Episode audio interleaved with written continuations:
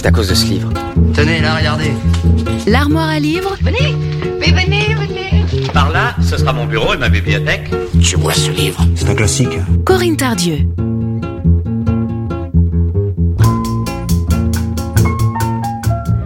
Bonjour à toutes et à tous, de nouveau ensemble dans l'armoire à livres, avec aujourd'hui une biographie, une biographie romancée et très documentée, signée par Bénédicte Fly Sainte-Marie.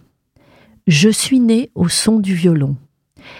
Je suis née au son du violon, c'est la vie de Camille Urzo, première musicienne féministe.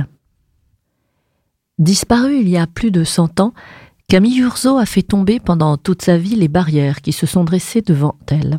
Petite fille, cette Nantaise a d'abord obtenu de jouer du violon dans un 19e siècle où cet instrument, considéré comme viril, était la chasse gardée des hommes.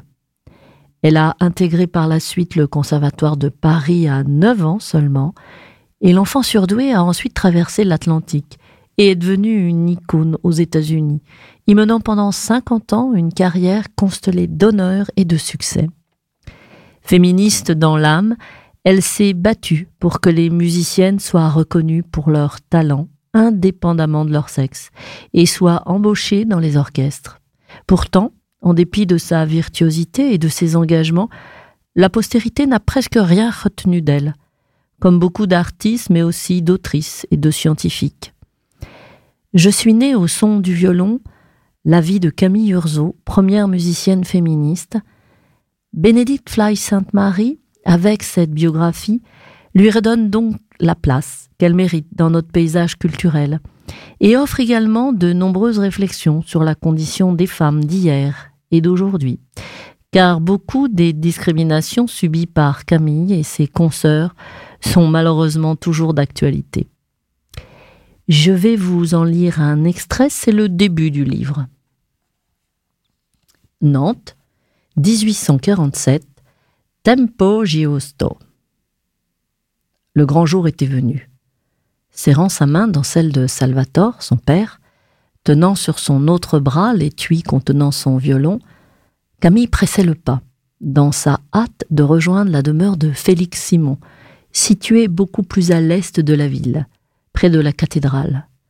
Une vingtaine de minutes passa durant laquelle les deux marcheurs, avant d'arriver à destination, croisèrent certains des nombreux omnibus à six roues qui avaient fleuri dernièrement dans les artères de Nantes et dépassèrent le cours Saint-Pierre où flânait une nuée de badauds venus goûter aux rayons timides du printemps et exhiber la fortune familiale acquise dans l'industrie sucrière et les conserveries. Après les salutations d'usage, Camille se retrouvera seule, seule à seule, avec M. Simon.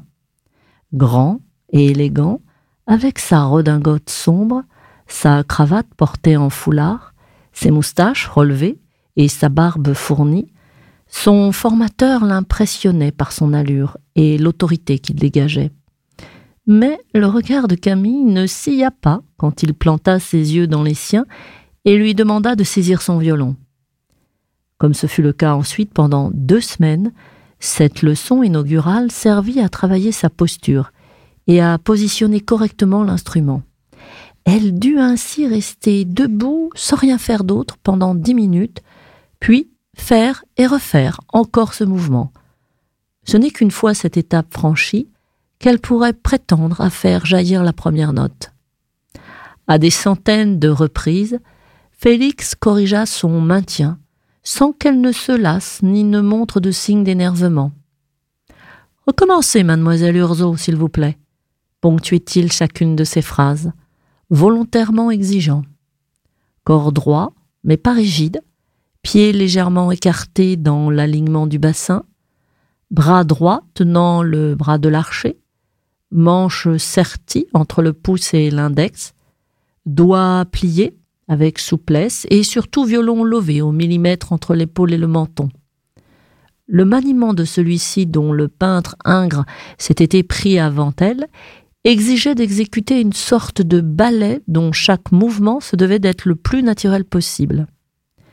Malgré sa taille, qui était un obstacle supplémentaire, et l'aridité de cette initiation, il fut rapidement limpide pour Félix Simon que Camille et son violon étaient destinés l'un à l'autre. Alfred de Musset avait eu tort de faire dire à son Fantasio en 1834 qu'il fallait être obligé de jouer du violon dix ans pour devenir un musicien passable. Elle conquit de haute lutte le droit d'aborder sa première vraie œuvre, Air avec variation numéro 7, que Charles Auguste de Berriot, une âme bien née comme Camille, puisqu'il avait donné son premier concert à 9 ans, avait composé en 1830 cette œuvre. Jusqu'à la déraison, elle le fit et le refit encore, réexécutant parfois jusqu'à cinquante fois le même passage, si une seule de ces aspérités n'avait pas été négociée avec suffisamment de grâce. Entre Félix et Camille, l'équilibre des forces s'inversait.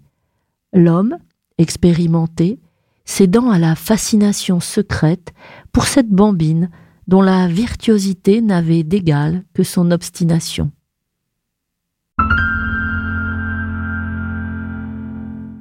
C'était Je suis née au son du violon, la vie de Camille Urzo, première musicienne féministe, de Bénédicte Fly Sainte-Marie. Bonne lecture et bonne écoute sur Sonne. À mardi prochain. L'armoire à livres, tous les mardis sur Sun.